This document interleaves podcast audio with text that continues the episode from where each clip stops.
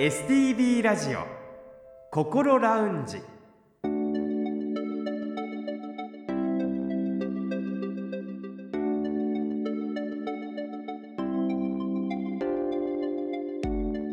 おはようございます。北本隆夫です。この時間はあなたの心にそっと寄り添う心ラウンジをお送りします。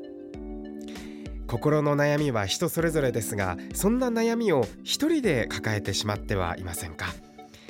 この番組ではそんなあなたのために未来に向かって前向きな一歩を踏み出せるような情報を時間の限りお届けしてまいります。この後6時30分までぜひ心ラウンジにお付き合いください。それでは今週も心ラウンジのアドバイザーをお迎えしましょう。札幌友メンタルクリニック高誠代理事長です。先生おはようございます。おはようございます。今週もどうぞよろしくお願いいたします。よろしくお願いいたしますさて今週から放送時間日時が変わりまして土曜日朝5時45分からということになりました高先生ですが中国ご出身で日本にいらっしゃって勉強されて精神科医になられたという方です。1年半前から始まったこの番組のアドバイザーとしてこれまでお話を伺ってまいりましたが引き続きどうぞよろしくお願いいたします。よろしくお願いいたします。10月は今までこの番組で取り上げてきたさまざまなテーマについて改めてご家族の立場に立って深掘りしてお送りしています。今までの内容と重複する部分もあるかと思いますがあらかじめご了承ください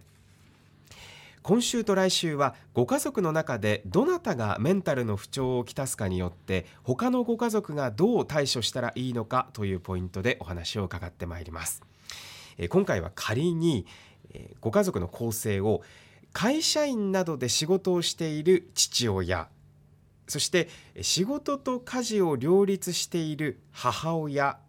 これをちょっとテーマにしてご家族を例にとってお話を伺ってまいりたいと思います、えー、まず先生この働き盛りの父親お父様がうつ病などの気分障害を発症して仕事に行けなくなったり、えー、まあ、何もできないイライラが募ってご家族に暴言を吐いてしまったり暴力を振るようになってしまった。この場合の対処方法アドバイスをいただきたいんですけれども。そうですね。あのもしですねその場合はですね何が何でもまず休んでいただくことが一番いいと思います休んでいただくっていうのは仕事を休んでいただくそうですね。仕事をまず休んでいただきたいと思いますね、うん。うん、そして本人がねなかなかね休みたくても言い出せない時がありますね。あの家族に申し訳ない。会社に迷惑かけるというようなさまざまな理由があると思うんですけどその時休んでもいいよというきっかけをねご家族さんが与えてあげるといいと思います。あそういうことですね。確かに、はい、あの休んでもいいのかどうかさえ自分で判断がつかないまあ、休まずに働き続けなければいけないって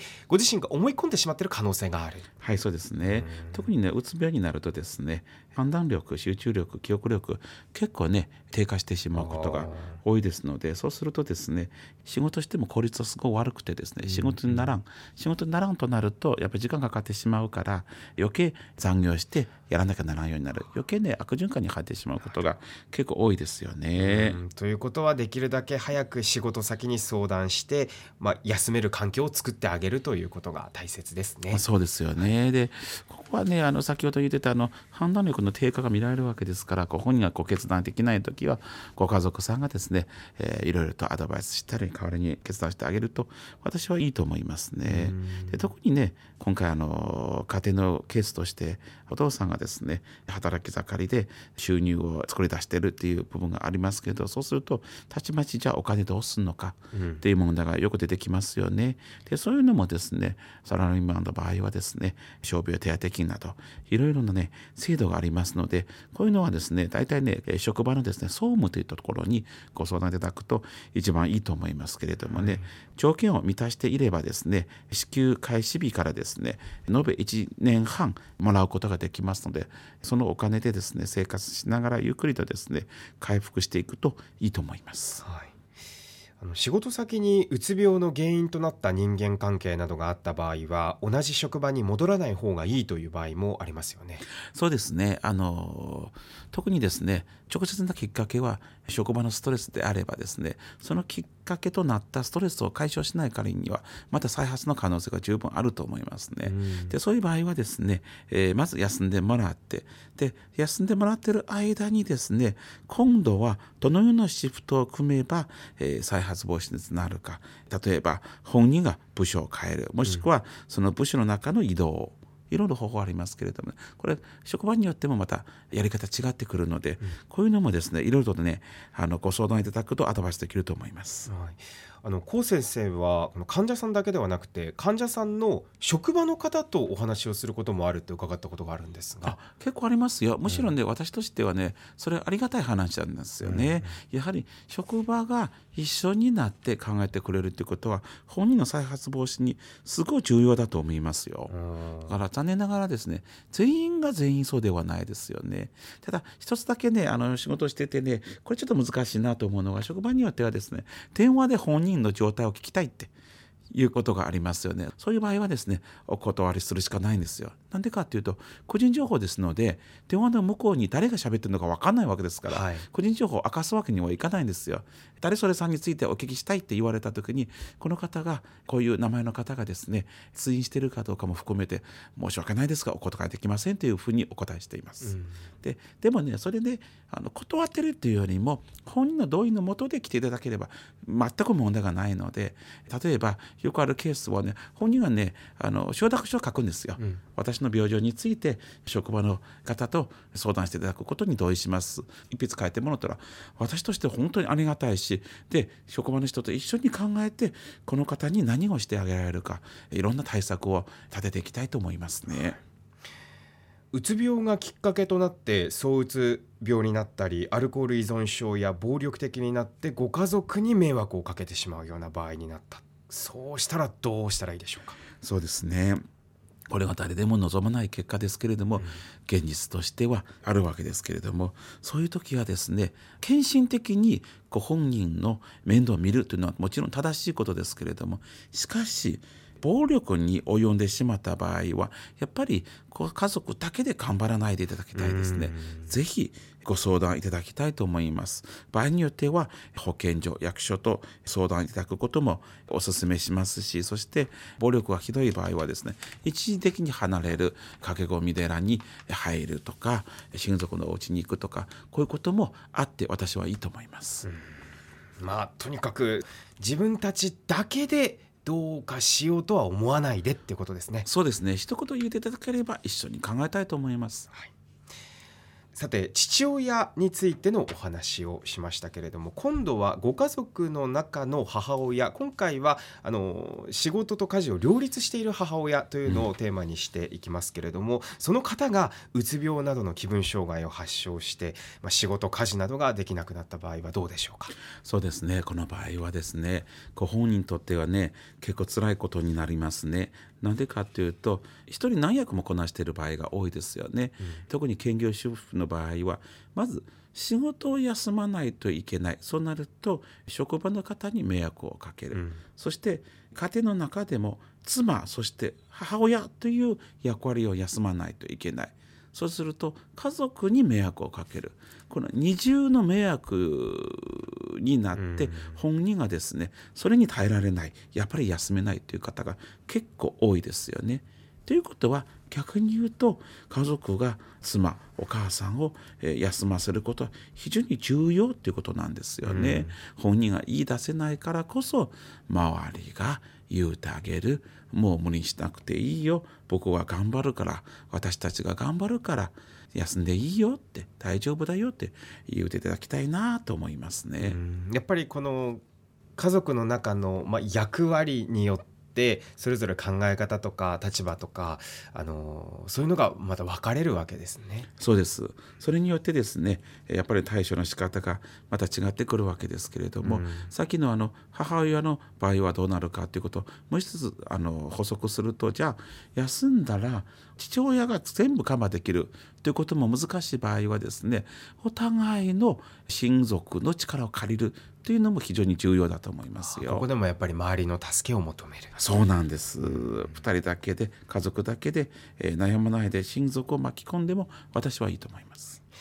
さらに札幌保健医療大学の研究によりますとあの母親がうつ病などの気分障害を持っているのに治療しないで毎日の家事などを行っているとお子さんにも影響を及ぼすという結果が出たそうなんですがその点はいかがでしょうか？そうですね。これが実証されることは非常に重要だと思います。要するに、えー、元気がなくても無理して頑張っていくとですねそれがですねやはり周りにもよくない影響を与えてしまって、で周りもですねやはり元気がなくなってしまいますのでそれならば一層休んでしまう方が私はいいと思いますね。ちなみにこういうのはですねあのやっぱりねあのたくさん接してきたお母さんの中にですねいやこれじゃあ子供に申し訳ない。子供に心配かけてはいけないと言いますけど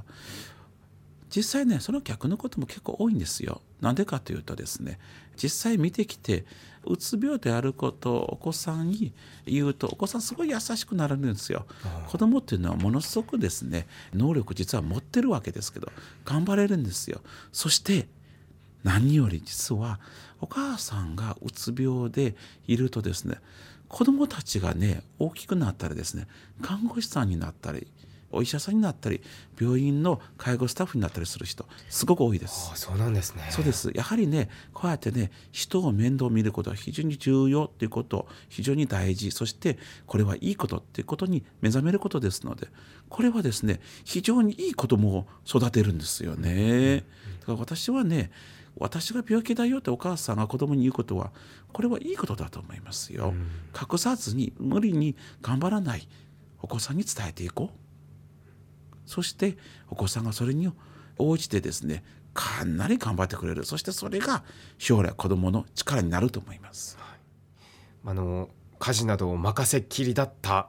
という周りのご家族の方もいらっしゃるかもしれませんけれども、うん、まあ、そういった皆さんも協力して何とかしようとしてくれるはずだということですね。うんうん、そうですよそういうところでですね家族の絆っていうものがまた育っていくと思いますよ、はい、とてもいいことだと思いますよ。そして家事と仕事の両立をしている方が非常に多いと思いますけれども、まあ、仕事をしている方ならやはりちゃんと休む選択を取るっていうことですよね。そうです。でそういう意味でですねこれはね日本ではなかなか言いづらいかもわからないですけれども例えばの、まあ、この今回のケースはお父さんが、え、仕事をして母親は兼業主婦。この兼業主婦の方がですね病気になった時は当然子供の面倒をどう見るかというと私としては父親にちょっとできるだけですね残業もせず家へ早く帰ってもらってサポートしてあげる。ただそうなるとですねやはりその父親の職場の理解が不可欠になりますよね、うん、あの会社はですねああなたがしんどいんだよね、えー、栄養無理しないでって結構ね今ねこのご時世はね言うてくれると思うんですけど、うん、ただあそうか嫁さんはしんどいんだよね。じゃあ早く帰っていいよっていうところまでまだ優しく慣れてない会社が存在します。なかなかあのお父さんたちが言い出せないというのが正直まだありますのでこの場を借りてですねできるだけこういう場合もですね家族の面倒を見るために仕事を短縮することもご理解いただければなと思いますね。うそういう理解が広まっていけばいいですよね。はい、そうですね根底にはですねやはりあの精神科の病気だって病気であるまああのちょっと脱線するかもわかんないですけどおそらく会社ではね妻が40度の熱出してくら僕は早く帰って子供の面倒を見ないといけないとなると通るんですよ、うんうん、しかし妻がすごいだるさを覚えているので僕は帰って子供の面倒を見ないといけないんだと。なかなか言い出せないですよね。でこれはねあまあ、今言うたのはみんなうんと思うかもわからないです。けどこれ実際に私が患者さんの旦那さんから聞いた言葉です。これ確かにその通りだなと思うんですけど社会がまだ早くここの理解ができるようになってほしいなと本当につくづく思います。ま、ここまで先生のお話を聞いて思いましたけれども今父親母親で分けましたけれどもねなんかあの性別の違いではなくてあの家族の中の役割によってやっぱりこの気持ちの面で大きく変わり違いが出てくるんだなという感じですかね。そうですよ。これはね、うん、男女は関係なくとにかく家族というのはサポートあっていただきたいなと思うんです。そして役割をどうすればいいか、えー、迷う時はどんどんご相談いただきたいと思います。アドバイスしたいと思います。一緒にお医者さん看護婦さんを巻き込みましょう。はいとにかく異変に気がついたら早めに行動してご家族で助け合ってできることはやりますが無理が生じる前に専門家に相談したりまた専門の施設や団体を利用したりすることが大切だということですね、その通りです。今回は去年5月に取り上げました気分障害についてご家族の立場から考えた対処方法を伺いました。来週も引き続きこのテーマでお送りしてまいります。それでは先生来週もどうぞよろしくお願いいたします。よろしくお願いします STB ラジオ心ラウンジ。STB ラジオ心ラウンジ。今回は去年5月に取り上げた気分障害についてご家族の立場から考えた対処法を伺いました。家事と仕事を両立している方についてはそれこそどこにも逃げ場所がなくなって追い詰められてしまうということでしたね。そんな時にご家族の休んでもいいんだよという一言が効果的だと先生はおっしゃっていました。さてこの番組では皆さんからの質問や番組で取り上げてほしいテーマなどもお待ちしています。メールアドレスはこう先生にちなんでこうアットマーク stv.jp アルファベットの小文字で ko アットマーク stv.jp です。ファックスやお手紙については STV ラジオのホームページをご覧ください。そしてこの番組はこれまでの放送回をすべてポッドキャストで配信しています。パソコンでもスマートフォンでも STB ラジオのホームページにあるポッドキャストから心ラウンジを選んで聞いてみてください。それでは STB ラジオ心ラウンジ次回もぜひお聞きください。北本隆夫でした。